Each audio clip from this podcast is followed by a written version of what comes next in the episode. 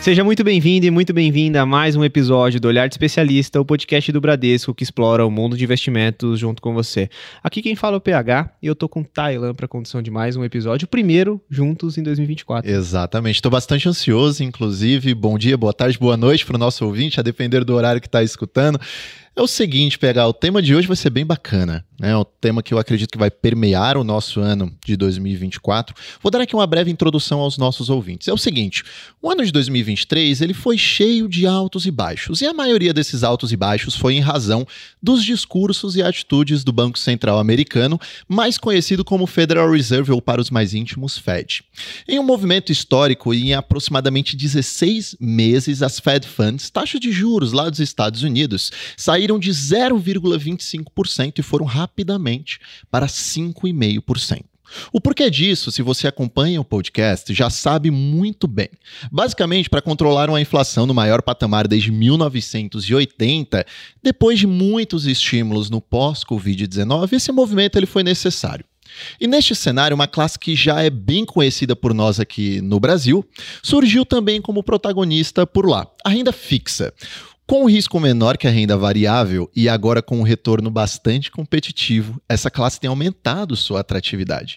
E é sobre isso, em suma, que nós vamos tratar no capítulo de hoje. E para isso, nós trouxemos uma pessoa extremamente especializada, inclusive é a primeira vez que ela está conosco aqui no podcast, então seja muito bem-vinda, Bernardo Queima, CEO da Gama Investimentos. Bernardo, obrigado por estar aqui conosco e eu já deixo aqui com você para falar um pouco mais a respeito de quem que é você no mercado financeiro financeiro. Sei que você tem bastante experiência, então não economiza aí pra gente, fica à vontade. Então, primeiro, super obrigado, Tailan e PH, pelo convite. Um prazer estar aqui com vocês.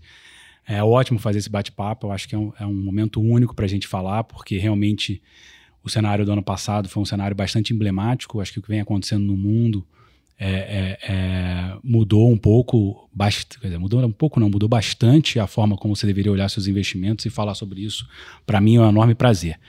Me apresentando, para quem não me conhece, eu sou é, administrador de empresa, sou formado pela PUC Rio, fiz mestrado lá também em finanças, comecei no mercado financeiro em 1999, então a minha primeira semana foi a semana da desvalorização cambial, um, bastante animado, né, a desvalorização logo depois da eleição do Fernando Henrique Cardoso, e estou no mercado até então, quando em 2008, 2009, resolvi montar meu nosso próprio negócio, que é a HMC Capital, que é uma empresa focada é, na distribuição de grandes gestoras internacionais para a América Latina e mais recentemente meus sócios me deram a responsabilidade de tocar a Gama Investimentos, que é o nosso asset focado somente em feeder funds.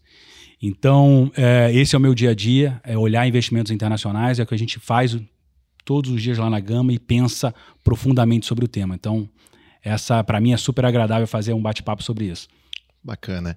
E nas horas vagas, se você tem horas vagas, né, Queima, o que, que você faz? Então, normalmente nas horas vagas, como um bom carioca, eu corro para a praia, né? Então, eu vou muito para o litoral norte aqui de São Paulo. Então, se eu não estou no mar, eu estou lendo ou fazendo algum esporte relacionado ao mar. Então, esse é um negócio que me faz, é, eu diria, muito bem. Eu acho que, como todo carioca, você precisa um pouquinho da água salgada. Então, eu vou com bastante frequência. E, e leitura, para mim, e esporte são duas coisas que me fazem o meu final de semana mais feliz.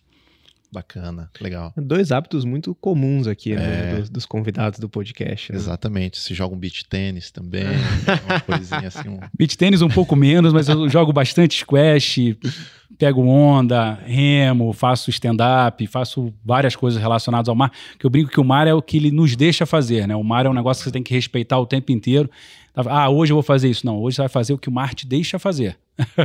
então, essa é a, é a filosofia que eu acho que é importante para quem, quem gosta e curte o mar. Não é o que você quer na hora que você quer. Tem dias que tá bom para mergulhar, tem dias que tá bom para surfar, tem dias que tá bom para remar. Então, é isso que eu faço no meu, no meu final de semana. A capacidade de traçar paralelo com o mercado, né? Então, incrível, mas... incrível. Já passando então para nossa pauta, Bernardo, acho que é legal a gente começar primeiro falando um pouco sobre a Gama, para o nosso ouvinte conhecer, né? O que, que é a Gama Investimentos? A Gama Investimentos, eu acho que ela é uma, uma asset diferente das demais assets, tá? Porque a Gama se propõe a ser um grande hub de feeders internacionais.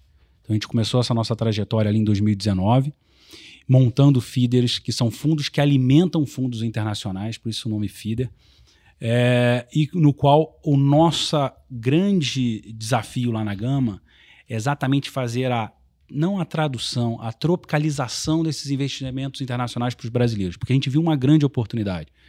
Que o Brasil, é, diferente de, diferentemente de outros grandes mercados, ele é muito, tem um home bias gigante. Uhum. Então, o brasileiro investe, se você olha os números da Ambima, 1% do seu patrimônio internacionalmente. Né? O WEI, você olha lá a indústria de assets no Brasil, que fechou com 8,3 bi, 8,3 trilhões de reais, somente 1%, menos de 1% é investido internacionalmente. Então a gente viu uma grande oportunidade que é abrir esse caminho, tornar mais fácil o acesso dos investidores brasileiros no mercado internacional. Acessando diretamente na própria plataforma do Bradesco, ou qualquer que seja, ele acessar fundos internacionais para investir lá fora. Então esse é o nosso dia a dia, só que é, o maior desafio, na minha visão, na Gama, é fazer a tropicalização desses investimentos para cá, trazendo evitando muitas vezes os riscos cambiais, trazendo o, o, o investimento de uma forma adequada para os investidores brasileiros, respeitando a legislação local, trazendo, é, é,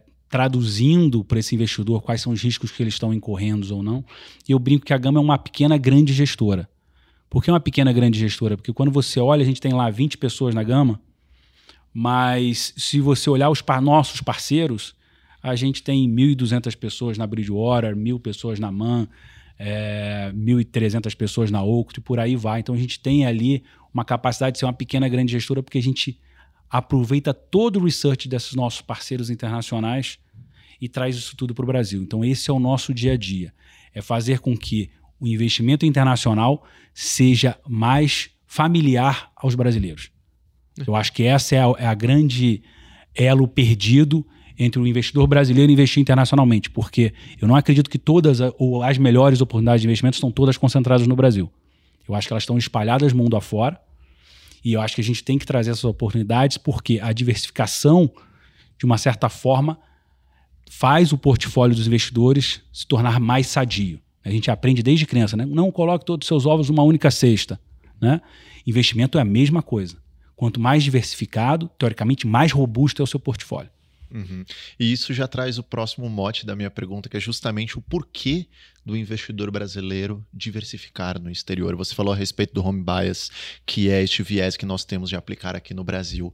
Mas a verdade é que há muitas oportunidades no exterior, oportunidades estas que nós não encontramos aqui no mercado brasileiro. E até um, um, parêntese antes do, do que eu comentar, um ponto importante, né? Às vezes o investidor ele confunde, por exemplo, quando ele compra um título de crédito de uma empresa brasileira emitido lá fora, só por pagar em dólar ele acha que ele está diversificando no exterior, mas o risco idiosincrático dele continua dentro do Brasil. Então, por isso que é importante conhecer efetivamente esses instrumentos, né, Kima?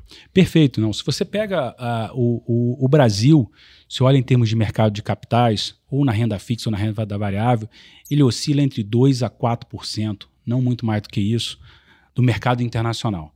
Então, se você for olhar, é, se você pega algumas indústrias, você não é nem possível investir no Brasil. Você pega, por exemplo, cloud computer, é, a parte de tecnologia, a parte de healthcare, biotech, são coisas que você acaba nem encontrando no Brasil. Então, primeiro é uma diversificação setorial, uhum. que eu acho que essa é super importante, porque você acessa grandes temas que muitas vezes clean energy, que é energia limpa, esse mundo em transição energética, tem coisas que não existem no Brasil para você investir. A segundo tema importante quando a gente fala em diversificação é que os países eles têm uma dinâmica própria. Todos os países têm uma dinâmica agora. Quando você olha no longo prazo, o que gera o valor para os ativos financeiros daquele país é o bom dever de casa que aquele país vem fazendo em termos de produção, é, de produtividade, em termos de regras mais claras para se fazer negócios, esse tipo de coisa. E aí você tem uma capacidade de achar ciclos diferentes em todos esses lugares. Quando você junta isso numa única cesta, você vem o famoso almoço grátis do Markowitz, né? Porque essa história da nossa avó, de não coloque todos os seus ovos numa única cesta, o Markowitz, na década de 70, transformou isso num prêmio Nobel, no qual ele conseguiu comprovar matematicamente que você consegue ter um portfólio mais seguro diversificando do que não diversificando. É o almoço grátis, que não existe em lugar nenhum, existe investimentos, que é por, porque imagina uma coisa, você tem um retorno que vai te dar 10% ao ano, hum. tem outro retorno que vai te dar 10% ao ano, então, teoricamente, eles são iguais, certo? Só que eles muitas vezes eles percorrem caminhos diferentes. Então, eles podem ir se anulando e se ajudando para no final você ter um retorno de 10%, só que com um caminho menos, muito menos tortuoso do que você teria tendo somente um único ativo. Então, essa foi a matemática, foi a lógica que Markowitz entendeu que ele começou a buscar coisas que andavam diferentes para tornar um portfólio menos volátil. Eu brinco que é a diferença entre uma estrada, uma autobahn alemã, super bem asfaltada, e aquela estrada que você vai para o sítio. Aquela estrada que você vai para o sítio é aquela estrada que só tem um ativo. A autobahn é aquela estrada que você coloca diversos ativos diferentes, você consegue ir com muito mais segurança a, a, a, na busca dos seus objetivos. Então, acho que essa é a grande diferença da diversificação. Isso é o que traz para o portfólio. Por isso que a gente muitas vezes é tão a gente que está muito tempo nesse mercado é tão enfático nesse ponto. Diversifique, busque fontes diferentes de retorno e por aí vai. O, o, o Ray Dalio fala um negócio super interessante, que é um parceiro nosso, a Bridgewater, que o que ele faz ele mover todos os dias e pensar todos os dias, achar coisas que andam diferentes. Uhum. Ele acha que esse é o grande valor de um gestor de recursos. Conseguir montar um portfólio de várias coisas diferentes que andem diferente para você tornar o portfólio mais robusto. Isso faz todo sentido. E olhar o portfólio de forma consolidada. Total. É, não olhar ativo por ativo, porque fazendo isso, o investidor também cai num viés. Aquilo que é brilhante vai parecer muito mais brilhante, aquilo que é perdedor vai causar muito mais borboleta no estômago. Né? Total. E, e, e, tem um, e muitas vezes tem um, um motivo pelo qual estarem ali Ainda bem que aquele, que aquele ativo seu está perdendo, porque o outro está ganhando e foi, uhum. você estava imaginando que eles caminhassem de forma diferente mesmo. Sim. Perfeito. Olhar de forma consolidada é, é, importante. Gira em torno daquilo que a gente sempre fala aqui, né? De você ter uma alocação estrutural entre classes e aí, naturalmente, você vai complementando essas classes com produtos que são descorrelacionados, que eles não caminham efetivamente na mesma direção. E aproveitando que a gente está falando de alguns produtos, é, a Gama tem alguns veículos disponíveis aqui no Brasil. Se puder comentar alguns. Que... Não, perfeito. Eu não falei um, um, dado importante. A Gama hoje tem mais ou menos uns 3 bi e meio sobre gestão. Uhum. A gente hoje tem mais ou menos umas 18 estratégias. É, e temos, eu diria, das casas, casas que são referências em suas respectivas classes de ativos. E algumas delas estão presentes aqui no Bradesco. Mesmo, você pega Bridgewater, é uma referência quando você fala em hedge fund no mundo, é o maior hedge fund do mundo. Ela está presente conosco aqui na parceria com vocês.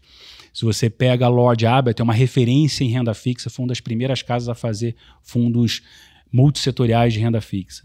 Se você pega a Oaktree, é, é uma casa que muitas vezes muitas pessoas consideram Howard Marks o Warren Buffett da renda fixa, né? Warren Buffett fala toda vez que o Howard escreve um memo, uma das primeiras coisas que eu paro para olhar. E o Howard escreve muito sobre investimentos e renda fixa, né? A Oaktree é focado, o coração da Oaktree é renda fixa. Então essas são algumas das, das casas que nós representamos, além de outras grandes casas globais e referências em suas respectivas áreas de atuação. Perfeito, Keima. E saber disso é muito importante porque o cliente investidor aqui do Bradesco ele pode acessar essas casas. Né? Ele pode acessar o veículo do Howard Marks. Exatamente. Está no aplicativo. Está né? no aplicativo. É. Entendeu? Está muito fácil. Então, isso é algo bem interessante, algo que a, que a Gama proporciona. E um ponto é, interessante, Thailand, que se você olhasse isso há cinco anos atrás, somente as famílias mais ricas do Brasil, somente os mais afortunados poderiam investir nesse tipo de, nesses, nesses gestores. Porque a tecnologia, a evolução do Bradesco nessa frente é que tornou possível você investir com tickets, eu diria, é, é, bastante interessantes, né, com uhum. mínimos bastante adequados para uma gama muito ampla de investidores. Uhum. Perfeito. É, e além de efetivamente ter disponível com essa democratização que você comentou, a gente também tem uma convicção olhando para a classe que esses produtos que você trouxe para a mesa, né? Então, olhando para a renda fixa global, pensando no aspecto das recomendações, a gente fez um ajuste importante para esse uhum. ano de 2024 aqui do lado do Bradesco, a gente elevou a exposição dentro dessa classe nas recomendações. Então, acho que é legal a gente começar a falar um pouquinho de cenário, ou seja, por que, que a gente fez isso por aqui, naturalmente coletar um pouco da sua perspectiva. Quando a gente olha para 23, o Tailan colocou bem na introdução. A gente teve um ano de aumento sincronizado, efetivamente, de taxa de juros nas economias desenvolvidas, mas quando a gente olha para os emergentes, a gente começou a fazer essa lição de casa um pouco antes. Como é que foi isso, é, essa análise global, né? Lá fora, chegou a ter essa discussão de, nossa, os emergentes começaram antes da gente e tudo mais? Então, eu acho que é, o interessante é o seguinte: a nós emergentes, estamos muito, muito mais acostumados com a inflação do que os, os, os, países desenvolvidos. Os países desenvolvidos eles não viam inflação desde a década de 80. Uhum. Então você tem uma diferença muito grande da nossa experiência e dos nossos gatilhos para com a inflação. Quer dizer, se você pega a, a turma sentada no Banco Central brasileiro, eles têm uma experiência enorme, já viveram inflação, não bater meta de inflação e esse tipo de coisa há muito tempo. É uma coisa que a gente vem combatendo no Brasil desde 94. Né? Então eu acho que eh, realmente os emergentes sabiam quão duro é essa batalha e começaram essa batalha antes. Né? Se você olha o Banco Central americano, durante muito tempo ele ficou dizendo que isso era transitório. Uhum. Né? Uhum. Interessante, né, um ponto, porque a Octro, ele, eles são especializados na que a gente chama de análise bottom-up, que é basicamente olhar é, os fundamentos, olhar a base, não olhar do topo, né, o macro. Uhum. Né? Eles olham menos o macro e olham muito mais o bottom, os fundamentos das empresas na quais eles investem. E eles falam mais ou menos, a cada virada de trimestre, com mais ou menos uns 430 500 CFOs. Nossa. Que eles investem em 400, 500 empresas no mandato Global Credit que a gente tem aqui é, em parceria com vocês no Bradesco. E aí um, um, dado interessante que o Bruce Karsh, que é o CIO da Oaktree, falava, que ele começava a ligar. A pergunta que ele fazia para a turma dele de investimentos para os CFOs era o seguinte, como é que está é, a inflação na sua cadeia de produção? Ah, está bastante alta. Como é que você está repassando o preço? Com muita facilidade. Essa resposta foi a resposta-chave para o Oaktree começar a se posicionar cedo, porque ele falou: olha, quando você repassa o preço com muita facilidade, a chance dessa inflação ser transitória é muito pequena. Então, o que a gente começou a ver nos países desenvolvidos foi, né, para a gente explicar o que aconteceu em 2023, você tem que voltar lá na, na pandemia. Uhum. Na pandemia, foi um choque completamente anormal, uhum. do ponto de vista econômico, não teve nada relacionado à economia, não foi um, uma crise econômica, mas foi simplesmente todo mundo, todo mundo teve que ir para casa e parar é, quase tudo que estava fazendo, né? é, não menos a turma do colarinho branco que podia trabalhar remoto, esse tipo de coisa. Mas, de uma forma geral, as, as pessoas foram para casa e que qual foi a resposta do governo americano e a resposta das principais economias desenvolvidas, inclusive o Brasil foi muito parecido nesse sentido. Dar cheque para todo mundo, mandar um cheque para casa das pessoas, facilitar o crédito para todas as empresas, então, se você pegar, é, tem um dado que somente 20 a 30% dos americanos precisavam do auxílio que o governo deu, mas 70 a 80 receberam. Pessoas físicas. Quando você vai para as pessoas jurídicas, que são as empresas, também receberam bastante uh, de, uh, dinheiro. Acho que eu diria que é, é, todo o CFO que não estava dormindo ali durante a pandemia, uhum. o que ele fez foi renovar o seu crédito, tomar dinheiro, porque ele nunca viu um dinheiro tão barato e com condições tão atrativas de garantias, esse tipo de coisa. Então estava todo mundo muito bem quando você olha o bolso das pessoas físicas e das pessoas jurídicas. Né? E o mundo parou, essas empresas tomaram dinheiro, eles investiram? Não investiram. Uhum. Ninguém sabia quando ia reabrir. Então as empresas ficaram com balanços mais robustos, as pessoas físicas ficaram com balanços mais robustos que as pessoas não conseguiam nem ir para a rua e consumir. Quando a gente sai dessa pandemia, o que, que volta? A vontade de consumo, a vontade de voltar a viver. E aí essa inflação veio. E essa inflação, e essa inflação veio num ambiente no qual o desemprego era muito baixo. Basicamente, as economias desenvolvidas, principalmente a economia americana, estava com full emprego. O que, que você faz quando você tem uma economia aquecida, está todo mundo disputando? Eu lembro de um índice ali em 2022, barra 2021, que na média as empresas americanas estavam demorando seis meses para conseguir contratar uma pessoa. Nossa. Então você, para não perder, você vai aumentando o salário, aumentando retenção e tal. O poder fica muito mais na mão das pessoas do que do, do que do empresário. E isso fez com que a inflação se tornasse mais galopante e mais forte e eu acho que os emergentes conseguiram ver isso com mais facilidade. Uhum.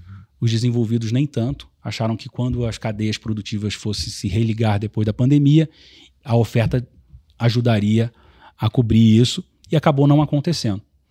Então, quando você olha 2023, é um ano muito interessante que o mercado basicamente errou todas as suas projeções. e é. é interessante porque olhando, a gente tendo esse discurso agora, e é aquilo que o PH ele fala que engenheiro de obra pronta enfim. É sempre é, é um gênio, né? Sempre é um gênio. Na Cintalab fala a respeito da previsibilidade retrospectiva. Você olhando para trás, você, enfim, montando aqui esse cenário que parece muito óbvio que isso iria acontecer, né? Como que o Federal Reserve deixou esse tipo de situação ir para frente, né? Como que os emergentes eles foram, é, aqui o nosso Banco Central teve capacidade, porque nós somos verdadeiros professores de inflação, mas como que o Banco Central americano não teve essa capacidade? Mas é bem interessante montar esse esse, enfim, esse cenário para mostrar que lá naquela época não era tão simples assim. Não. Né? Longe de ser, de ser, porque todo mundo achava que as empresas estão bem capitalizadas, vai todo mundo investir, uhum. vão se religar direto, as cadeias vão voltar a produzir. e você vai ter essa inflação arrefecendo. É, é, essa foi a ideia no início. Só que acabou não acontecendo e os bancos centrais tiveram que agir. Né? O nosso Banco Central brasileiro fez um trabalho excepcional, agiu muito mais rapidamente, tanto que a gente está cortando juros mais rápido, mais rápido, né? Estão conseguindo fazer o easy, né? Que a gente chama de tornar o dinheiro é, é, mais barato para as pessoas aqui no Brasil. E o americano ainda está na, tá na dúvida, né? Uhum. Então eu acho que o que a gente aconteceu, do, se você olha para 2023, acho que a fotografia de 2000, uh, o filme de 2023 foi um filme no qual o mercado estava acreditando que essa puxada de juros do governo americano, que foi muito forte, muito rápida, ela ia a, tornar o dinheiro mais escasso muito mais rapidamente do que efetivamente aconteceu. Uhum. E não aconteceu porque as pessoas estavam com balanços muito robustos, né? tanto as pessoas jurídicas quanto as pessoas físicas. E aí essa inflação acabou sendo mais persistente e o efeito da freada foi muito mais demorado do que o mercado imaginava. É, é como se você colocasse no sistema de freio do seu carro muito mais óleo, ele, você tem, precisa apertar muito mais ele para você conseguir frear, porque ele, o sistema está muito é, cheio de óleo. Acho que foi isso que aconteceu. Então, se você olha em março, o mercado acreditava que os juros estariam 200 ou 300 pontos menor do que ele foi, foi em novembro. Uhum. Então, as previsões elas erraram demais. Isso trouxe muita volatilidade. Tem um dado que a gente olha lá, que é quantos pontos a Treasury de dois anos se movimenta. É bom olhar a Treasury de dois anos, porque a, a mais curta tem algumas coisas que é mais do dia a dia, a mais longa tem outras influências maiores. Mas a de dois anos é um bom, é um bom sinal. A Treasury de dois anos, é, ela fazer mais de 20 pontos, né, modificar 20 pontos num único dia, eu acho que de 2000 e, é, em 2008 foram mais ou menos uns 11 dias que ela se modificou mais do que 20 pontos. 2008 foi a grande crise financeira global. Uhum. É, em 2023 foram nove dias. Para você ver o quanto que a gente teve de volatilidade em função dessa imprecisão do mercado sobre quando acabaria esse processo de aperto monetário que foi necessário para trazer a inflação de volta para o lugar. E aproveitando um gancho que você falou do, dos erros efetivamente, né, que foram cometidos de previsões do ano de 23, eu acho que um outro erro grande foi justamente perspectiva para renda variável americana, né? Porque nesse contexto de juros subindo, naturalmente era esperado a recessão, né? Então a palavra recessão também apareceu diversas vezes durante o ano de 2023. E aí nesse sentido, a alocação em renda variável, naturalmente, ela foi reduzida em diversos em diversas sugestões de investimentos, carteiras e fund of funds. Então, o que a gente vê também, olhando o final do ano, é que aqui foi também mais um erro, né? Porque quando total. a gente olha o S&P, poxa, subiu 24% no ano. Né? É total. Muito puxado pelas, pelas, pelas techs, né? É, mas foi isso mesmo. Eu acho que teve aí um erro grande de previsões, o que mostra novamente o quanto que o investidor, pessoa física, se pautar em previsões para o ano, para fazer uhum. o seu uhum. planejamento de um sonho de 10, 15 anos de investimento de longo prazo, é errado. Né? É, eu acho que isso reforça cada vez mais essa importância da diversificação. Você ter as classes de ativo, obviamente, você pode ficar um pouco mais alocado ou, ou menos alocado, mas estar completamente fora é, do jogo é um, é um negócio muito perigoso. Que você pode ter um dezembro como a gente teve, que uhum. efetivamente mudou a fotografia do ano inteiro. Até que mesmo no Brasil, né?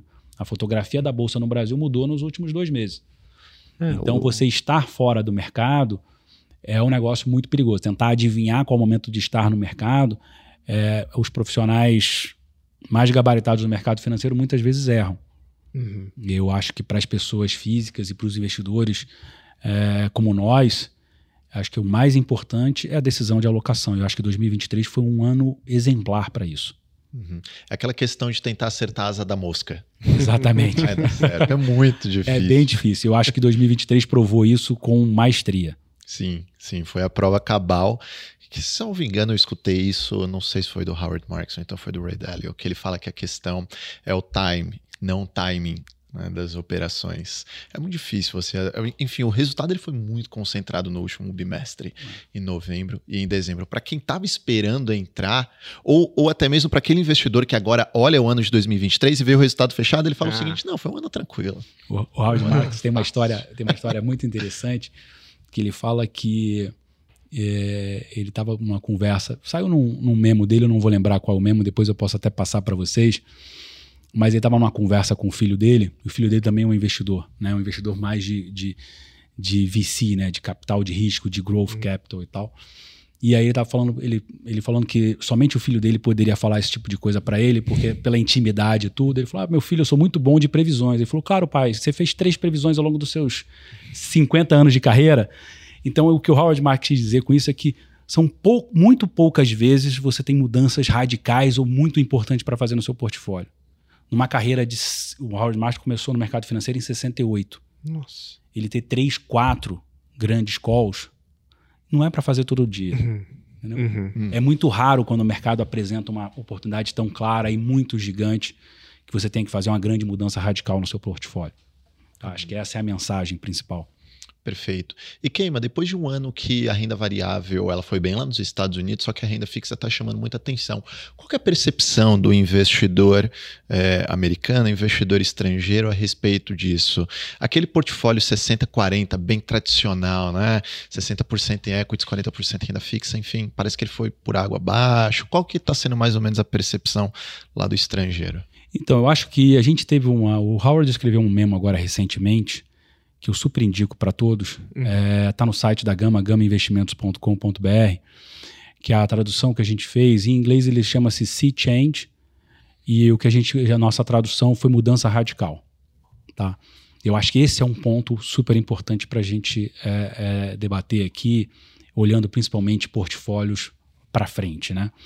O que a gente teve de 2008 para cá foi um período que, tirando poucos momentos, foi um, um período de dinheiro muito fácil e muito barato para todo mundo. Então a gente passou muitos e muitos anos com os investidores acostumados a sempre ter cortes na renda fixa. A renda fixa sempre, de uma certa forma, a tendência sempre foi para baixo. E cada vez até o dinheiro se tornar zero uhum. e o Banco Central ficar imprimindo e colocando liquidez no mercado o tempo inteiro. É, esse momento de dinheiro barato, na visão de grandes especialistas que a gente é, confia, e principalmente do Howard Marks nesse memo, na nossa visão isso mudou. Tá? Então o sea change, a mudança é que aquele dinheiro barato, praticamente de graça, o que faz muitos projetos é, que não são tão brilhantes assim se tornarem viáveis, isso acabou. Na visão do Howard, a gente, ah, os juros não pode, de repente, é, é, na visão dele, os juros, e muita gente concorda, né, os juros não deve ficar em 5, 5,5, deve vir para 3,5, 4, mas para 0,25, como você colocou bem no início, isso a gente não vê num curto espaço de tempo. E essa mudança de 300, 400 pontos no, curso, no custo de dinheiro de 3, 4% ao ano faz muita diferença na construção dos portfólios. É, eu acho que essa é a grande mudança que a gente tem que olhar é, para 2024. Né? Quando você tem uma renda fixa básica lá fora te pagando 3,5%, 4% ou 4,5%, a renda fixa começa a ter um outro papel no portfólio, diferentemente do que ela tinha quando estava próximo de zero. Quando estava próximo de zero, quais foram as coisas. É, é, o SP, os últimos 10 anos foram os 10 melhores anos da história do SP. Se você olhar para frente para os próximos 10 anos, dificilmente isso se repete. Nunca uhum. se repetiu. Pode se repetir? Pode. Mas com juros mais caros, isso fica cada vez mais difícil. É, ativos que dependam do financiamento barato conseguirem performar. E a gente vê hoje uma concentração muito grande no S&P em tecnologia. Então, você concentrar muito seu portfólio em ações ou coisas que dependam desse de financiamento mais barato, eu acho que é, vai ser um, muito mais difícil você conquistar os resultados que você teve no passado. E aí volta a questão da renda fixa. A renda fixa hoje ela, ela com 3,5, 4 de ativo livre de risco, com os ativos com risco, que são os riscos de crédito corporativo, pagando 8, 9, começa a ter um, uma, uma, uma, uma reflexão muito importante para o investidor, porque se você olha o histórico de 20, 30 anos, o histórico de longo prazo do S&P é entregar dólar mais 8. Uhum. Quando você vê a renda fixa, quando você vê um título corporativo te entregando 8, 9 em dólar, você está tendo o mesmo nível de re retorno, só que com infinito, com muito menos riscos que você tem em bolsa.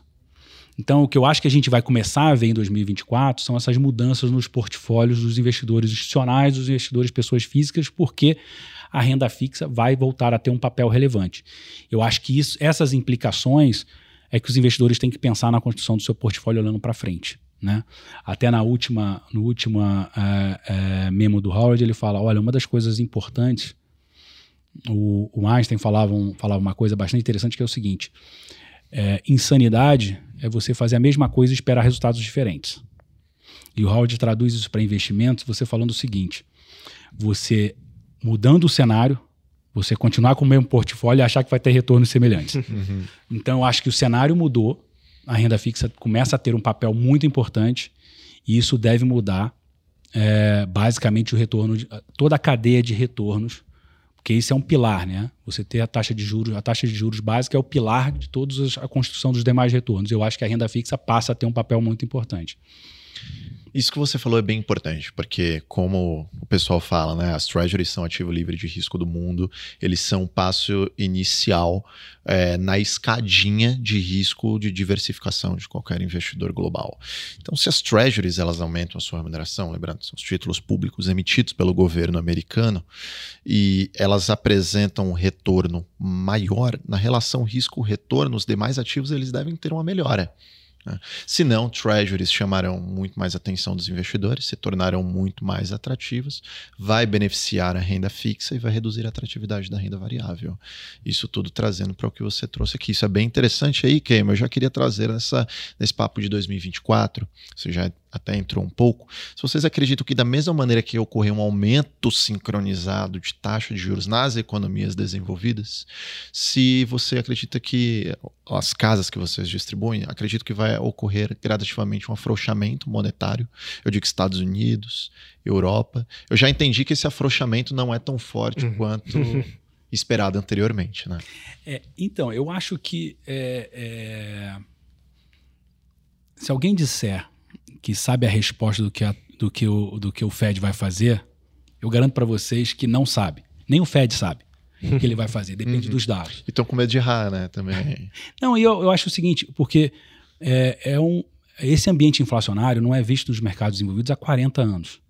Então, o Fed errou tanto em falar que era transitório, que a, na, na, nossa visão e na visão dos nossos principais gestores, principalmente a Outro, ele tende a ser mais conservador essa retorno dos juros do que mais agressivo, uhum. até para manter a sua credibilidade. Então, quando você olha o mercado já acelerando ou achando que o problema da inflação está resolvido, como que aconteceu naquela fotografia do final de dezembro, eu acho um pouco precipitado uhum. é, essa euforia que já vai cortar juros agora em março. Né? é, então, o, mas se falar que alguém sabe, acho que ninguém sabe nem o próprio Fed. Uhum. Tá? Eles são dependentes dos dados e os, os, últimos dados mais recentes mostraram uma fotografia meio, eu diria, cinza. Está é, nebuloso ainda. Está nebuloso né? O mercado ainda. de trabalho ainda veio. Muito linha. aquecido, mercado de trabalho muito aquecido, dado de inflação arrefecendo, mas com mais. Uma coisa é você sair de 6 para 4, 4,5, 3,5. Outra coisa é você chega, sair do 3,5 para 2. 3,5 para 2. E se manter em 2, porque a meta do Fed não é bater em 2. Não é atingir. Pim, toquei no 2 e está tudo certo. Não, é se manter em 2. Então, eu acho que tem um trabalho ali de consolidar esse 2 de inflação. E a gente pode ter um mercado sendo surpreendido dessas taxas ficarem maiores do que o previsto, que o que está hoje no preço das curvas de juros americanas. Então, tem uma chance de você ter juros é, maiores por mais tempo do que o mercado está esperando. Uhum. Essa eu acho que é um pouco do cenário base da Octra, tá? Uhum. É, hoje na curva tá cerca de 100 bips de corte durante o ano, né, de, de 24. Então, é, e realmente iniciando agora em março, isso tá bem curioso, acho que tá, tá bem em cima. Aqui a gente também tem Sim. muito discutido bastante isso, a visão é talvez no, mais pro começo do segundo semestre ou, in, ou finalzinho do primeiro. Mas agora, ainda no primeiro tri, é... Parece um pouco exagerado. E aí, é, novamente, isso torna-se o dia, continua tornando o dinheiro mais caro, Uhum. É, a gente vai ver os efeitos disso na, na, economia, já estamos sentindo os efeitos disso, né? Os efeitos estão fazendo, é, já sentimos no Brasil, né? A desaceleração do, do PIB para o próximo ano, dessa expectativa de desaceleração do PIB para 24. Está sendo sentido nas economias americanas, está sendo sentido nas economias europeias, mas o Banco Central tem uma meta que é trazer a inflação ou a é, diminuir a perda de poder de compra dos, dos investidores ou dos, dos, da população, e essa é a meta central do Banco Central. É, então, acho que esse vai ser o dever de casa. E a gente provavelmente, a, a nossa expectativa é que essa taxa de juros fique por mais tempo maior do que o mercado está esperando. E aí o reflexo de um juros maior por mais tempo que todo mundo espera, naturalmente, é uma economia desacelerando, né? Perfeito. E, e como é que tá essa leitura? Que a gente escutou os termos durante o ano de 23 inteiro, né? O hard lane, o soft lane, o no lane. Como é que tá isso lá? Então, isso é, um, é uma- é acho que é uma, uma questão bastante curiosa, porque eu acho que vai ser a essa recessão mais anunciada que a gente já viu na vida. É. Estamos falando dela há muito tempo, é, acho que desde o início de 2023. E isso tem alguns efeitos colaterais, né, que eu acho que é importante para todos nós. Primeiro, que não vai ser uma surpresa. Uhum. né? Diferente de outras recessões que foram é, surpresas, essa, essa recessão está sendo super anunciada. Não somente super anunciada para o mercado, super anunciada para os CFOs, para as empresas. Né? Todo profissional de mercado financeiro hoje, no- na- nos resultados trimestrais das empresas, o que, que eles fazem? Como é que você está se preparando para a recessão? O que você está fazendo? Você já estressou o seu fluxo de caixa? Você já viu como é que você consegue se proteger se vem uma desaceleração? Então, acho que tem alguns efeitos dessa recessão muito anunciada. É você possivelmente ter um, um no landing, é provavelmente você ter ou você ter uma recessão mais branda do que do que o esperado, porque está todo mundo se preparando para isso. E isso tem alguns benefícios. Os benefícios principais, eu, eu na, na nossa visão, é para os ativos de renda fixa, principalmente os ativos de crédito corporativo, né? É porque, obviamente, as empresas estão fazendo o seu dever de casa. Então, muita gente fala que provavelmente o que a gente vai ver é uma deterioração do nível de inadimplência dos créditos corporativos, mas não no nível das recessões anteriores. Porque essa recessão está sendo super, super anunciada. Uhum. Mas uma coisa que eu acho que é super importante é que esse cenário mais nebuloso, né, tudo entre aspas, a, a, não tem uma grande barganha na mesa, né, se você olha para a bolsa, Uhum. tá em preços ok, você olha para a renda fixa em preços ok. É, o que acontece nesse ambiente é que a seletividade vai ser fundamental. A gestão ativa vai ser fundamental. Porque hoje você tem níveis de inadimplência entre a ordem de 2% a 3%. A expectativa do mercado é que isso aumente para 4% a 6%. Você tem 94% do mercado para escolher, mas quem não souber escolher ou comprar a cesta inteira vai sofrer um pouquinho mais do que está sofrendo hoje. Então, eu acho que a, a gestão ativa, tanto em renda variável quanto em renda fixa, vai ser super importante nesse ambiente. Então, acho que selecionar bons gestores que consiga separar o joio do trigo, acho que vai fazer uma enorme diferença em termos de retorno, mais do que fez no passado. A gente brinca, né? Quando tem vento a favor, qualquer velejador sobe uma vela e vai, vai para o lugar correto, né? Quando não tem, aí você tem que fazer o zigue-zague e buscar os melhores caminhos para chegar no seu ponto final. Eu acho que a gestão ativa vai ser fundamental em ambas, em ambas as frentes, tá? Mas eu tendo a achar que a renda fixa vai ser mais beneficiada nesse ambiente do que a renda variável. É, é retornos similares com renda variável. Se a gente olha, a gente vai falar um pouco disso mais para frente, mas quando a gente olha um pouco de carrego dos produtos, né, tem um retorno esperado próximo a retornos anualizados de renda variável, porém, igual você comentou, com a volatilidade muito mais baixa. Né? Exato. E, a, e, qual a diferença da renda fixa? Por que, que a renda fixa chamada de renda fixa e quais são? Você tem um contrato. Uhum. Quando você é sócio de uma empresa, você está participando daquela empresa e os resultados tanto para cima quanto para baixo. Quando você está emprestando dinheiro para uma empresa, você tem um contrato no qual, se o PH não me pagar, eu vou lá e ó, executo a garantia 1, executo a garantia 2, posso até tomar a empresa, a empresa do PH de volta. Uhum. Numa economia desenvolvida, isso é muito mais rápido e muito mais fácil. Então, um ponto interessante na pandemia ficou muito claro. A gente estava até numa conversa, é, num podcast aqui do Bradesco, uhum. com Howard Marks e, e, e um executivo do Bradesco. E aí ele perguntou se ele não achava que era mais arriscado investir em renda fixa de crédito corporativo do que em bolsa naquele ambiente que estava lá no meio da, da, da, pandemia. E o Howard fez essa colocação que, olha, na renda fixa, o bom gestor, quando aconteceu a pandemia, os melhores gestores de ações, o que, que eles fizeram? Os melhores gestores de empresas pararam de dar forecast e se preocuparam com a primeira coisa foi pagar a dívida para não perder a empresa dele. Então, a, a, a, o caminho natural das pessoas num ambiente um pouco mais difícil é se defender e cumprir as suas obrigações, muito mais do que tentar dar o, o salto triplo e tentar dar um resultado muito melhor para o seu investidor do, de ações. Então, acho que tem uma tendência de favorecer a renda fixa do que a renda variável. Pela própria dinâmica do dinheiro estar tá mais caro. Uhum. Perfeito. Eu acho que é uma das, uma das primeiras coisas que a gente aprende em finanças que os credores eles têm preferência no pagamento da, por parte da empresa e os sócios eles vêm depois. É, é. Depois de todo mundo. Depois de todo mundo.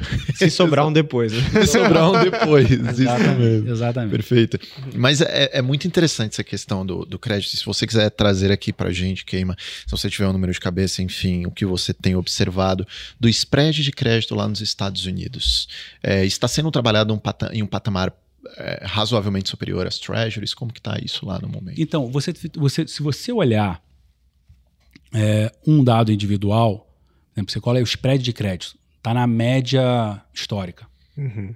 Na mesma média histórica que está mais ou menos os, os, os, os múltiplos, se você olhar a bolsa como um todo, está mais ou menos na média histórica. Mas se você tirar, tirar tech, você vai ver que tech está muito mais puxado. É aquela que a média é ruim, né? Se você uhum. coloca um pé no fogão e uma cabeça no freezer, a sua média temperatura tá média vai estar tá boa. Mas, enfim, é, você vê que os spreads estão em patamares médios. Quando você olha o preço, os descontos em relação ao preço, eles estão em patamares elevados. Quando você olha a qualidade do, do crédito, está muito melhor do que estava.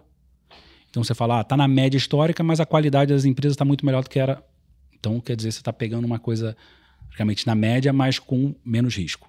Uhum. A qualidade das empresas hoje, se você olha o pool de investimentos de crédito, hoje tem muito mais empresas com melhor qualidade, com melhor rating, do que você via há 5, 10 anos atrás, exatamente por aquele motivo que eu falei da pandemia, que os, os CFOs pegaram dinheiro e manterem, mantiveram em caixa. Se você olha é, as perspectivas olhando para frente, então você tem uma simetria positiva na parte de renda fixa, que é o seguinte: você tem descontos maiores em relação ao preço daquele ativo de renda fixa e spreads de crédito em médias é, é, históricas, mas com qualidade melhor. Então, quando a gente olha, você tem algumas, eu diria, é, algumas joias escondidas nisso, uhum. que é o seguinte: quando você tem esse desconto para o preço, é, muitas empresas, né, um bom CFO, um bom diretor financeiro, ele, diferentemente no Brasil, que de vez em quando a gente paga juros mais capital, lá fora você para juros e depois você resolve o capital no final. Né? Então, um bom CFO, para não ficar com aquela conta gigante no final, ele já começa a renegociar e, e refazer suas dívidas um ano e meio, dois anos antes do vencimento.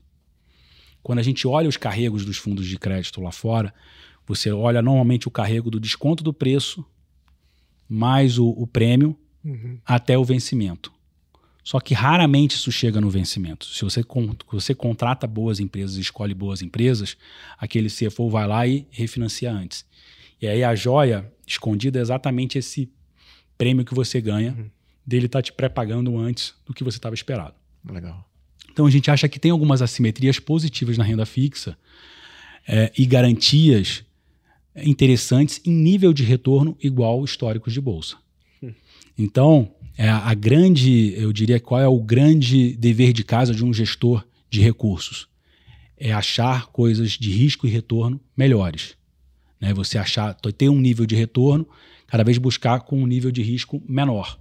Então, eu acho que muitas pessoas, muitos profissionais como vocês, que olham para alocação de recursos, olham para montagem de portfólio, vão fazer esses questionamentos, que é, será que eu deveria ter o mesmo patamar de bolsa que eu tinha quando a bolsa, quando a renda fixa pagava zero? Será que a patamar de renda fixa não deveria ser superior ao que era quando a renda fixa não pagava nada nos países desenvolvidos? E eu acho que isso vai ficar claro para todo mundo.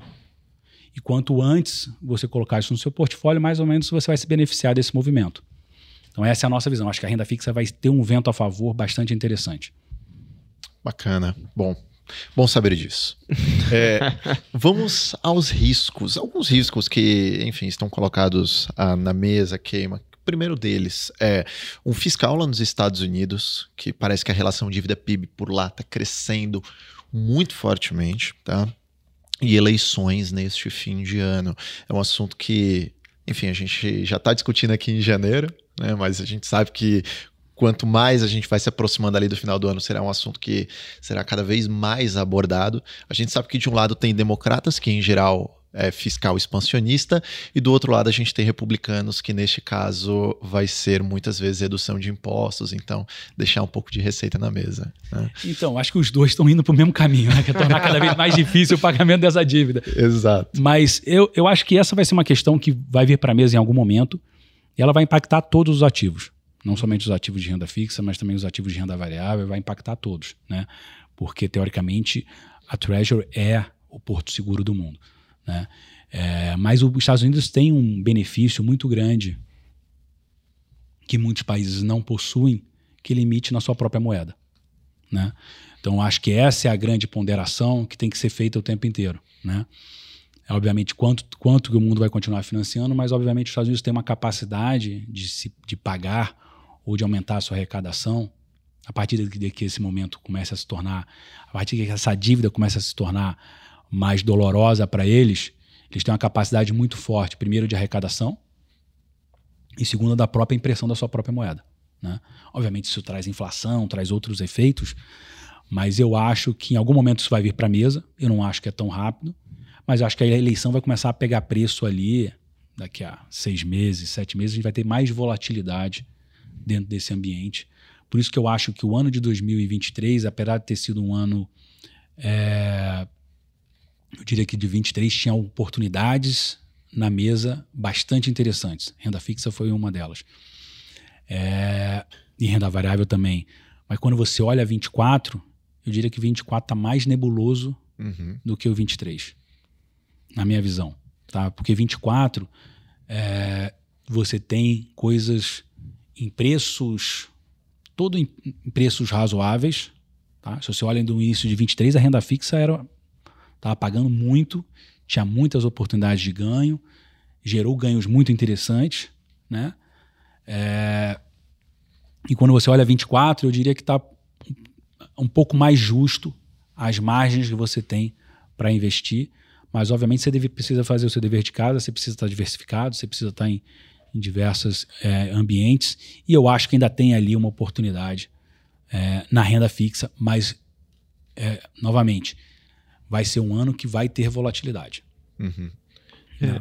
Eu acho que 23, eh, você comentou bem que esse ano é um ano mais de alfa, né? Ou seja, gestão ativa esse ano vai Exato. ter uma participação elevada. Quando a gente olha 23, parecia que era mais um ano de beta, né? Era um Sim. ano que efetivamente o mercado como um todo tenderia a melhorar, então independente de como é que tá a sua posição ali, você ia conseguir surfar. Mas esse ano a seletividade, ela se torna realmente bem importante. E aí eu queria entrar um pouco já nessa questão da seletividade, falar um pouco mais da Oaktree. Se puder comentar um pouco mais da parte qualitativa, como é que funciona. Claro, claro. O que, que é a casa, que esse que é? peso no mercado, enfim. Então, a Oaktree ela é uma casa no qual nós é, é, brasileiros começamos a ver esse, esse, esse movimento e esse ambiente nos últimos 10, 12 anos, que foram gestores de muito talento, em grandes, em grandes instituições financeiras montando suas assets independentes focadas em fazer é, é, num único objetivo e tal. A Oaktree ela foi fundada em 1995 pelo Howard Marks e pelo Bruce Karsh. Eles tiveram uma carreira de super sucesso. O Howard Marks começou no Citibank na década, no final da década de 60, começando a olhar para um ambiente de é, renda fixa de alta renda, que são os high yields lá fora. E ele sempre buscou, é uma coisa que incomodava ele numa que ele estava numa grande instituição financeira, é que ah, dentro de um, de um grande asset que tem diversas coisas diferentes, tinham filosofias diferentes para se gerir é, os ativos. E ele queria muito construir uma casa que tivesse uma filosofia única. Uhum. E aí a Oaktree nasce em 1995. Seu primeiro ano ela já conquista 5 bilhões de dólares sob gestão. Nossa. Hoje é uma casa de 180 bilhões de dólares com mais ou menos umas 1.300 pessoas, com mais ou menos uns 20 escritórios espalhados pelo mundo inteiro, uma casa efetivamente global. No mandato do Global Credit, são mais de 120 profissionais analisando empresas. Nossa. Então, toda empresa que entra no portfólio ela é efetivamente analisada do pé à cabeça. Você falou que tem umas 500 empresas mais ou menos, né? 500 então, empresas no portfólio. Por... É, e são efetivamente olhadas do pé à cabeça. Uma análise no qual o Howard ele prefere olhar os fundamentos das empresas e ver a sua margem de segurança no qual ele está investindo, do que, obviamente, olhar os. Ele está, obviamente, acompanhando todos os movimentos macros, mas não é o principal driver da Oaktree de querer tirar valor em tentar adivinhar esse caminho macro, a gente viu quanto foi difícil em 2023, é efetivamente buscar empresas sadias e que sua relação de risco e retorno façam sentido para um portfólio. Então eles buscam criar portfólios diversificados, no qual tenha uma margem de segurança. A Oakley brinca que a, o ponto número um da sua filosofia de, de, de investimento é evitar perder dinheiro. E isso em renda fixa é muito importante, né? Uhum. Porque você tem uma renda fixa para ganhar e um capital para perder. Então, o ponto principal da Oakley é evitar os, os perdedores, né? É, e ter um portfólio no qual a especialização do time faça a diferença. E aí é que eu acho que a Oakley tem o seu grande diferencial, porque eles foram os primeiros a trabalhar em vários desses mercados. O Howard foi um dos primeiros a trabalhar no mercado de high yield, depois a Oakley foi um dos primeiros a trabalhar no mercado de crédito estruturado e por aí vai. Então essa espe especialização e esse pioneirismo que eu acho que fazem a Oakley estar no patamar que ela está hoje. Então quando a gente olha para o portfólio que a gente trouxe para o Brasil, ele é um mandato no qual a gente chama de um, um multimercado de crédito. Long only. Ele só ele tem caixa e ativos corporativos de crédito. Mas esses ativos corporativos de crédito podem ser comprados através de diversos instrumentos diferentes. É como se você pudesse comprar um ativo de uma empresa via um CRI, um CRA, uma debenture e por aí vai. Então eles olham diversos instrumentos diferentes para tentar achar qual o melhor instrumento, qual que está dando o melhor risco e retorno para comprar crédito corporativo. Então esse é o mandato é um mandato de liquidez quinzenal. Né? Uhum. Eu falo quinzenal porque você só pode fazer os resgates na segunda, mas 12 dias depois você tem os recursos. Tem as cotas diárias, a gente tem as, a opção aqui no Brasil de você incorrer em risco cambial ou não incorrer em risco cambial. Uhum. Eu imagino que essa deve ser uma pergunta super quente dos investidores de vocês. Se eu devo ficar exposto ao dólar ou exposto ou não exposto ao dólar, a gente sempre busca dar a opção para o investidor, porque a gente acha que essa decisão é uma decisão do investidor. Excelente. Tá? Então, é um mandato que busca ele ter com um nível controlado de risco um retorno adicional à renda fixa tradicional. Né? Uhum. A renda fixa mais conservadora. Né? Buscar é, tomar risco de forma controlada para entregar um retorno mais interessante para o investidor. E é isso que a gente tem visto e é isso que eles têm conseguido atingir. O ano passado foi um ano de retornos bastante interessantes, bem acima do CDI, quando você olha para o fundo redeado. Mas mais importante do que isso, com retornos diversificados com a renda fixa brasileira, é um negócio que a gente acompanha na vírgula. Né? Então, quando a gente olha no ano passado, no início do ano, a renda fixa no Brasil sofreu pelos casos uhum, de crédito que teve aqui, né? Pelos eventos de crédito que tiveram no Brasil. Foi super bem o fundo da UCRO naquele primeiro trimestre. Depois, o Brasil foi bem, lá fora ficou um pouco mais difícil. Depois no final andou bastante lá fora, aqui também andou. Mas quando você olha o filme do ano, foi super complementar e pouco correlacionado. Mas entregando retornos positivos tão bons quanto a renda fixa brasileira, um pouco melhores, né? Porque lá fora os carregos estavam bem mais elevados do que aqui no Brasil, né? Os prêmios de risco de crédito estavam mais atraentes lá fora, pelos mercados serem mais profundos e, e, e, e serem menos dependente do técnico no, no Brasil. Né? No Brasil você teve muita busca de renda fixa e acabou comprimindo um pouco mais os spreads de crédito no Brasil, lá fora teve um pouco mais. Perfeito, perfeito. E Keima, você falou que existe uma especialidade da casa em high yield, ou seja, créditos é, de alto retorno que podem possivelmente, eles na verdade possuem mais risco do Total. que aqueles créditos que são é, grau de investimento. Existe algum risco neste aspecto? É, enfim, a, a Oaktree costuma se envolver com empresas que eventualmente podem decretar uma falência, podem quebrar? Existe uma métrica que a gente pode observar, uma média de. Enfim. Tá na pergunta fundamental, super importante que você está colocando. O histórico da Octro, no mandato de raio deles, eles perdem normalmente 10% do que o mercado pede, perde em eventos de crédito. Um então, décimo. um décimo. Então, se olha o histórico de 20 anos da casa, hum. é mais ou menos ao redor disso. Isso através de quê?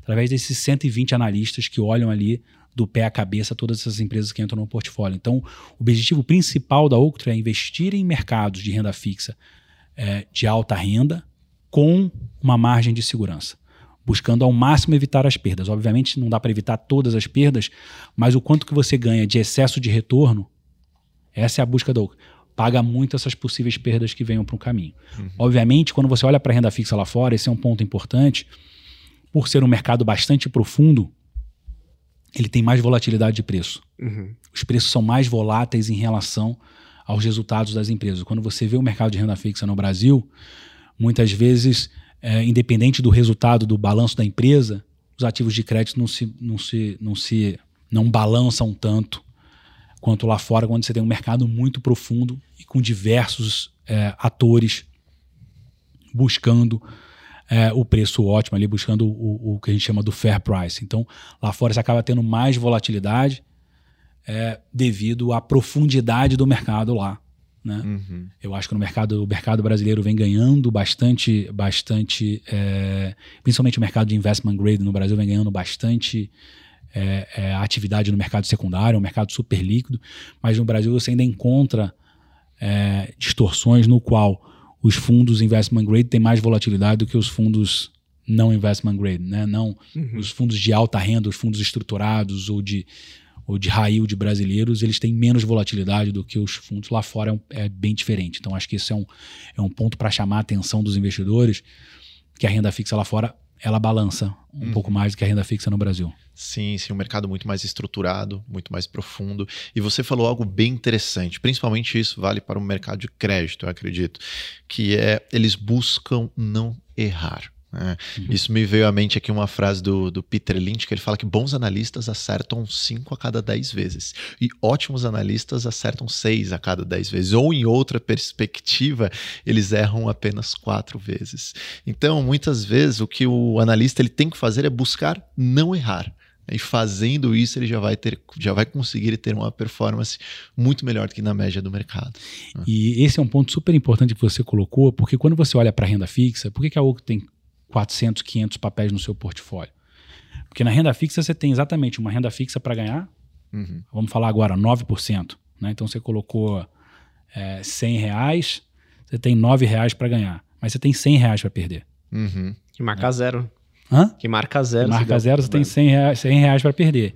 Então, uma das frases mais conhecidas do Howard Marks é: se você evita os perdedores, os ganhadores vão te colocar num lugar positivo. Então, no mercado de renda fixa, o gestor de renda fixa é aquele pessimista por natureza, que ele tem que uhum. pensar em todos os piores cenários e ver se aquela dívida, mesmo nos piores cenários, ela vai fazer frente a, ou aquela empresa vai fazer frente ao seu compromisso, vai honrar o seu compromisso. Então, essa é a especialidade da Oaktree. Estressar ao máximo todas as empresas e as possíveis perdas esperadas para tentar dentro de uma consistência, e aí por isso você precisa ter 500 empresas, que o processo seja consistente o suficiente que você faça uma gestão melhor do que os outros participantes do mercado. Perfeito. E é isso que faz a Ocre ter 10% é, das perdas médias que o mercado, que os benchmarks de renda fixa possuem benchmark de high yield, principalmente. Uhum. É, como a gente acabou falando bastante de, de, Estados Unidos aqui durante a nossa conversa de cenário, que é naturalmente o que guia né, o preço de tudo, mas a, o investidor deve estar pensando que a Oaktree é muito concentrada no mercado americano, só que é global, né? Então, como é que está mais ou menos essa divisão geográfica é, bom, hoje? Bom ponto, bom ponto, PH. É, hoje o portfólio está mais ou menos uns 65% dos Estados Unidos, uhum. 65% a 70% dos Estados Unidos, e os outros... É, 30% a 34% em países desenvolvidos, principalmente Europa, concentrado em Europa, tá? e 6% em países emergentes.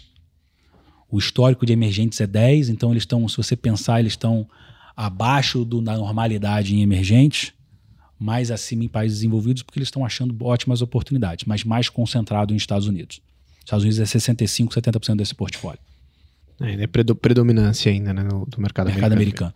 Que é mais ou menos o mercado americano representa, se você olhar pelo, pelo, pelo, pelo, pelo índice global de ações, o mercado americano é 60% do mercado global, né? Perfeito, é, é isso mesmo, ficar dentro da, da média. Né? Exato. E em questão de carrego, vai muito bem, obrigado. Então, o carrego. O carrego... Até explicar para a audiência né, o que é o carrego. Né? É, o carrego é difícil. O, carrego, é, o carrego, basicamente, é o seguinte: é o quanto que você tem. Obviamente, como a renda fixa é um contrato, né? Você tem um contrato com o devedor dele te pagar um montante fixo ao longo do período daquele, daquele título, o carrego nada mais é do que quanto que os ativos que estão hoje no portfólio vão te pagar de acordo com o contrato que tem. Uhum. Tá? Se o portfólio ficasse estático, que normalmente não fica, os gestores são, são ativos justamente porque quando eles veem que ah, o preço andou mais do que ele esperava, ele vende, andou. É, é, é, se, se tem um ativo que está o mercado achou que ele estava é, que ele está achando que está desvalorizado, ele vai lá e compra. Então tem uma atividade, mas quando a, a renda fixa, a turma tem uma, uma, uma, um caminho de sempre olhar o carrego. Hoje, você olha o carrego lá do fundo lá fora, está em 9 em dólar. Uhum. Então é o que eu falei, carregos similares à renda variável. Quando você olha para para o fundo redeado, né? Então estou falando 9 é o fundo em dólar, né? uhum. né? Então o carrego é de 9 em dólar. Quando você olha para o fundo redeado, está em 13 né? E aí a pergunta que o investidor vai fazer, mas se está 13, o CDI está 11,75, parece pouco atrativo, né? Mas a gente tem uma curva de juros brasileira, né? Para baixo. Né? Para baixo, o que pelas nossas projeções, isso aí mais ou menos indica para um CDI mais 3, uhum. que foi uh, uh, para esse ano. Pode ser, pode não ser, né? Mas a gente entende que é bastante atrativo Ano passado, para ter uma referência, foi mais ou menos um CDI mais 5,5 uhum. que o fundo entregou em BRL. Né? Então, essa é mais ou menos o que o portfólio está programado. Obviamente, pode ir para cima, pode ir para baixo, tem todas as, as, as, variáveis aí que as, tem a renda fixa. Se o mercado, obviamente, se a gente tiver errado aqui e o mercado acelerar esse corte de juros, tem, tende esse portfólio a andar melhor. Se o mercado ficar do jeito que está, provavelmente vai ser ao redor disso. Se o mercado piorar, vai ser um pouco menos do que isso. Né? Uhum. É, e você viu que ele simplificou bem aqui o carrego, né? Então aí ficou a dica de bolso para quem está nos ouvindo, né? O carrego nada mais é do que a taxa média dos títulos que compõem a carteira do fundo. É como se, usando um exemplo bem simples aqui, é como se transformasse um fundo num título pré-fixado. Exato, você congelasse Congelou. o portfólio hoje e levasse ele a vencimento. É isso que a gente normalmente fala nos fundos de renda fixa, tanto no Brasil lá fora, qual é o carrego? O carrego é o portfólio congelado hoje.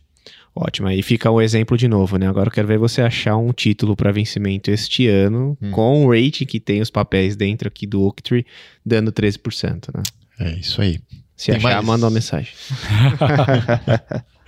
tem mais algum ponto aí, PH? Não, acho que a gente conseguiu Cobriu passar bem, né? bem né? É, acho que ficou bem claro. A gente fez um primeiro episódio neste ano no podcast falando sobre renda variável Brasil. O Keima até comentou, né, que, poxa, os dois últimos meses de 23, né, explicou o grande desempenho do Ibovespa no ano. Até o final de outubro subia somente 3%. Quando a gente pega o fechamento, fecha ali acima de 20%. Agora a gente vem num segundo episódio falando bastante do mercado internacional, com foco maior em renda fixa, mas a gente também trouxe ali alguns comentários sobre a Bolsa Americana. Acho que está um começo de ano ótimo para quem efetivamente está pensando ali né, em como se posicionar visando aqui o ano de 2024. Né? Uhum, sem dúvida, perfeito. Você quer iniciar o nosso quadro? Ah, isso eu deixo contigo, né? Você deve estar tá com saudade, você não, não anunciou saudade, ainda esse ano. Né? Saudade, né? vou dar o tempo ali para o nosso técnico colocar a transição do nosso Elevator Speech. É isso aí. PH, tá contigo, inicia por aí. Boa. Queima, em todos esses anos de mercado, qual foi o case que mais te marcou? Olha, falar do case ou do momento né, que mais me marcou, o momento que mais me marcou foi no meu início de carreira, é, o 11 de setembro. Eu estava na mesa é, e lá no Icatu Investimentos na época, eu vi ao vivo tudo que aconteceu. Nossa. É, e, e aquela insegurança de como é que faz, como é que não faz, vendo todos os circuit breakers acontecendo, tendo que fechar todos os fundos, porque é, não tinha preço mais de referência. Então, normalmente você faz isso para defender os investidores, né? Que é quando você não tem preço de referência, é melhor você falar todo, ó, acalmem todo mundo, vamos entender o que está acontecendo e depois a gente vê o que, faz, né? Normalmente acontece. E esse, como eu era muito novo uhum. é, e começo de mercado, para mim foi, foi um ambiente mais marcante ali foi ver aquela tragédia acontecer ao vivo e os impactos nos mercados financeiros. E, novamente, né, a importância de você dar um passo atrás, se distanciar, porque quem fez alguma coisa naquele momento fez bobagem. Exato. Então, acho que foi a primeira, uma primeira aula que eu tomei ali. Fala, calma, segura, não vai acabar o mundo. Porque naquele momento, em alguns momentos, a gente achou que o mundo fosse acabar, literalmente. Acho que com a gente foi similar com a pandemia, né? Foi, foi bem similar. É. Eu recordo que em março de 2020 a bolsa é, caiu aproximadamente 40%. Ela estava cotada lá em 100 mil pontos aproximadamente, caiu para uns 60 rapidamente. E muitos investidores, nessa época eu e o PH nós éramos especialistas. É, a gente é, atendia. Investimentos, a gente atendia, nós éramos assessores e nós falávamos para os clientes: calma, vamos ter paciência, não é adequado tomar qualquer posicionamento neste momento. Muitos clientes escutaram o nosso conselho, perfeito, o Ibovespa retornou naquele ano de 2020, inclusive valorizou mais ou menos 1%, se eu não me engano. Para os investidores que infelizmente saíram da posição, eles apagaram a luz. Né? Até hoje eu acredito que amargam queda se realizarem exposição no CDI. Mas é por isso que é tão importante a compreensão do perfil de investidor. Exatamente. Entender previamente, através do, de uma reflexão, um autoconhecimento, se existe um apetite da minha parte por, por risco nesta magnitude ao assumir aquele produto. É muito importante essa reflexão. Total, total, total.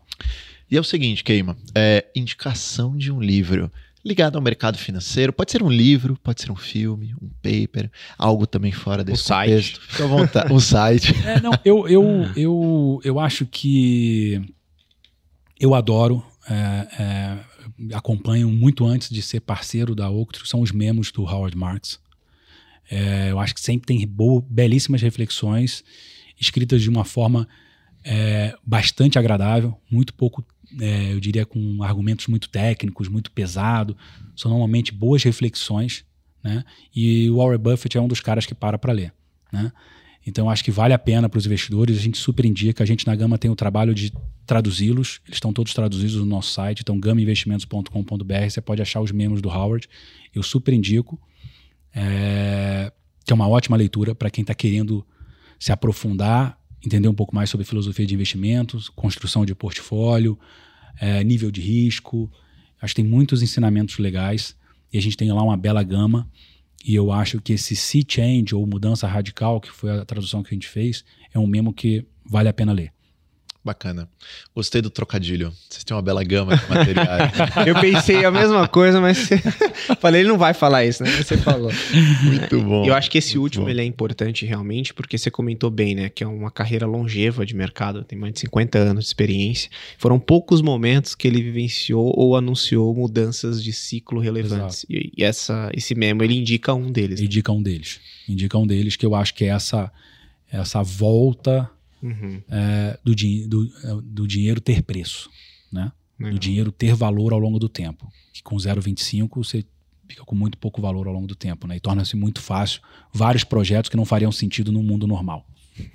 Perfeito. Bom, a gente vai chegando ao fim, infelizmente, né? Porque a conversa foi muito boa. Passou para mim super rápido. De verdade, parece que foram 10 minutos. Queima Gostaria muito de agradecer a sua presença aqui conosco. A Marcela também, que está aqui com a gente, né, aqui responsável é, pelo relacionamento com o investidor da casa, enfim, a gente fez esse contato com ela. Pessoal, sei que não é fácil para o dia de vocês liberar ali aproximadamente duas horas da agenda, sei que vocês são extremamente compromissados, mas de verdade, obrigado por estar conosco e enriquecer também o podcast. Em nome do Bradesco, é, agradeço bastante a Gama. Eu que agradeço em nome da toda a equipe da Gama, a gente é um time lá. É, estar aqui é porque tem um time lá, fazendo, fazendo a casa rodar. Eu quero agradecer muito a parceria de vocês, o convite. Para mim é um enorme prazer. Quantas vezes mais vocês quiserem, para mim vai ser um prazer falar sobre investimento internacional, falar da importância da diversificação, falar como as pessoas podem construir portfólios mais robustos para atingir os seus sonhos. Eu sei que isso é o dia a dia de vocês. E contem conosco nesse processo. Boa, obrigado. Bom, e agora a gente tem os dois recados padrões, né? Os dois merchandise que a gente faz. Então, se você nos acompanhou até aqui, não esqueça de curtir esse conteúdo, compartilhar e comentar. Aqui no Spotify também dá para comentar com aquele amigo que quer saber um pouco mais sobre o panorama internacional, com foco em renda fixa e suas oportunidades. E o segundo recado, ele é relacionado à diversificação. A gente falou bastante aqui nesse episódio sobre isso. Então, se você quer efetivamente observar como é que está a composição da sua carteira de investimentos, olhando diversas instituições dentro de de um único aplicativo, baixe o Investe Mais Bradesco na sua loja de aplicativos. É uma forma prática de visualizar seus investimentos, um verdadeiro consolidador. Esse foi mais um episódio do Olhar de Especialista, o podcast do Bradesco que explora o mundo de investimentos junto com você. Valeu!